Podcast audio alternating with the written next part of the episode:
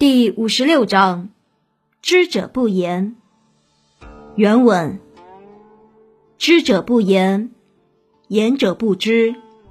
塞其兑，闭其门，错其锐，解其分，和其光，同其尘，是谓玄同。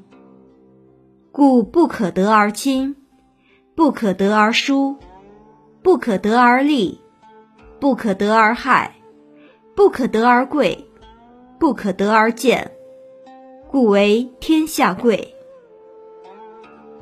译文：真正有智慧的人是不向人民施加政令的，施加政令的人不是真正有智慧的人。堵塞嗜欲的孔窍，关闭欲念的心门，永远也不显露锋芒。解除俗世的纷扰，收敛他们的光耀，混同他们的尘世，这就是玄妙奇同的境界。达到玄同境界的人，就不分亲，不分疏，不分利，不分害，不分贵，不分贱，所以为天下人所尊重。解析。本章讲的是修德的方法，重点突出了“玄同”这两个字，即把握住道的中心思想，不参与世俗的争辩、分别及竞争。知者不言，言者不知。在这一章中，老子向我们展示了一个真正的智者形象。怎样才算是真正的智者呢？在老子看来，真正的智者绝不会夸夸其谈以显示自己的高明和睿智。他们会时刻保持缄默，永远站在低处仰视他人，俯瞰自己，表现出谦逊而随和的特征。老子说，真正高明和睿智的人是不随意夸夸其谈、口无遮拦的。只有那些毫无知识和头脑简单的人，才会试图通过侃侃而谈来显示自己的聪明才智。然而，他们不会想到，这种夸夸其谈恰恰表明了自己的无知和愚笨。所以，老子对这种人进行了严厉的批判。老子站在现实的环境之中，不但批判当时的统治者。还警示普通的世人，告诫他们应谦逊随和，不要夸夸其谈。塞其兑，闭其门，错其锐，解其分，和其光，同其尘，是谓玄同。在前面的章节中，我们曾经说过，老子不仅是世人最好的警醒者，也是大家最好的引路人。这是因为老子在提出一个问题之后，绝不会躲到远处不理不睬，而是想方设法为我们提供最可行的方案。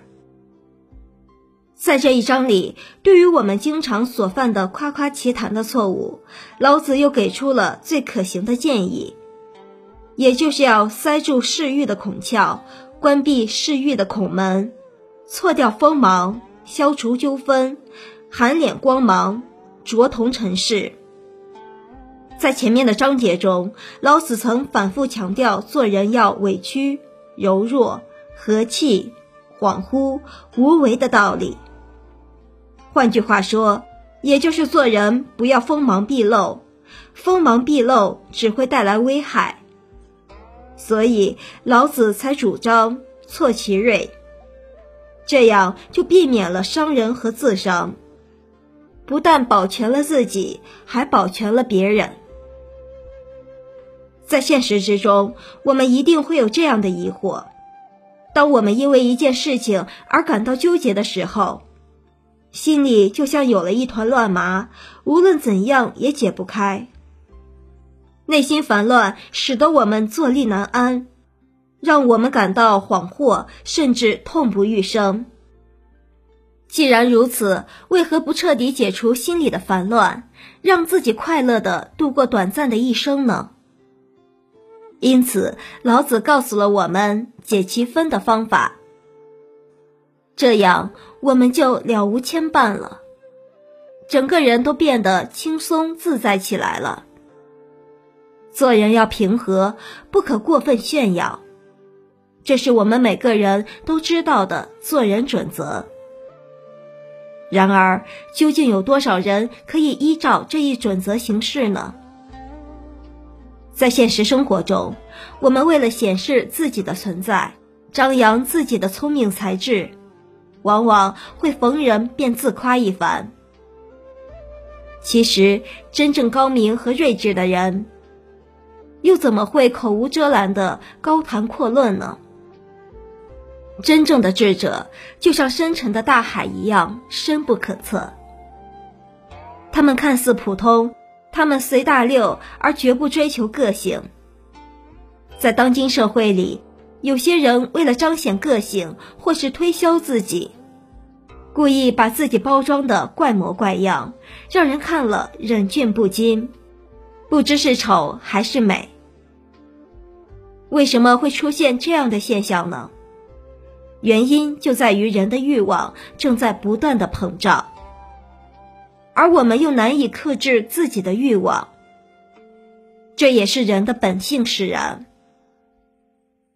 老子在这里勉励我们要堵塞自己嗜欲的孔窍，关闭嗜欲的门径，也就是塞其兑，闭其门。故不可得而亲，不可得而疏，不可得而利，不可得而害，不可得而贵，不可得而贱。故为天下贵。贵是动词，贵重的意思。在本章的最后，老子指出，达到玄同境界的人，已经超脱亲疏、利害、贵贱的世俗范围，所以为天下人所尊重。尽管我们与老子生活在不同的时代，但是有一点是相同的。即人都是有欲望的，而且人们都难以克制自己的私欲。在本章中，老子站在时代的起点上，高瞻远瞩，客观地分析了人的本性。这对我们来说依然具有很重要的意义。例如，有人认为，在这个物欲横流的时代里，如果只是一味的聚敛光芒，而不能及时的把自己的才华展现出来，就会为时代所掩埋。所以，他们逢人便大肆宣扬自己，夸赞自己的能力和才华。其实这是没有必要的。